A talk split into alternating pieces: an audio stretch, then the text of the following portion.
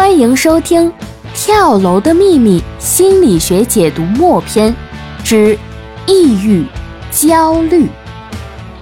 本节目由新闻之声录制，主持人落花密语，心理学嘉宾简之，撰稿人简之，后期简之，监制落花密语。嗨，小耳朵们好呀！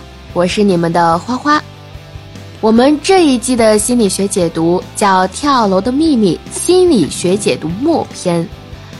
嗯，小耳朵们应该就能猜到，这是我在这个专辑里最后一次邀请简直老师来新闻之声做心理学科访谈节目了。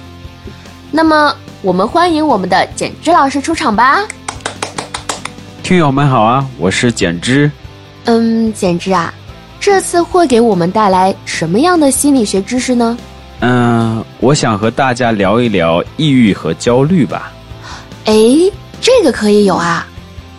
我想这个也是我们专辑当中最核心的部分了。我们始终很难深刻的明白李洪涛的跳楼的动机啊究竟是什么。抑郁和焦虑是非常复杂的。听友们如果想学习这方面的心理学知识呢？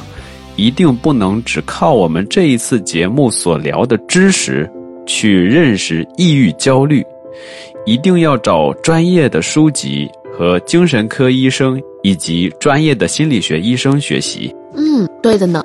一个是节目时间上的限制，一个是心理学和小说比例的限制，一个是这个话题啊过于专业，所以我们这一期关于抑郁。焦虑的心理学知识，只是为了让小耳朵们更好的理解小说中的困惑而设计的。嗯，想专业的学习这方面的知识啊，只能起到一个参考的作用。嗯，简直啊，那究竟什么是抑郁呢？这个是非常专业的知识哈。呃，下面有一段文字啊，你可以看一下。好的。嗯。抑郁发作是以抑郁为特征的疾病状态，其特点为情绪低落、思维缓慢、语言动作减少和迟缓。其发作形式：轻型抑郁症、无精神病状抑郁症、有精神病状抑郁症、复发性抑郁症。抑郁的核心症状包括心境或者情绪低落。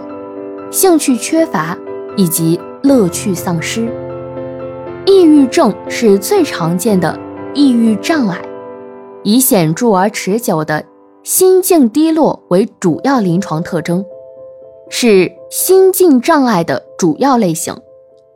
临床可见，心境低落与其处境不相称，情绪的消沉可以从闷闷不乐到悲痛欲绝。自卑、抑郁，甚至悲观厌世，可有自杀企图或行为，甚至发生木僵。部分病例有明显的焦虑和运动性激越，严重者可出现幻觉、妄想等精神病性症状，每次发作至少持续二周以上，长者甚或数年。多数病例。有反复发作的倾向，每次发作大多数可以缓解，部分可有残留症状或转为慢性。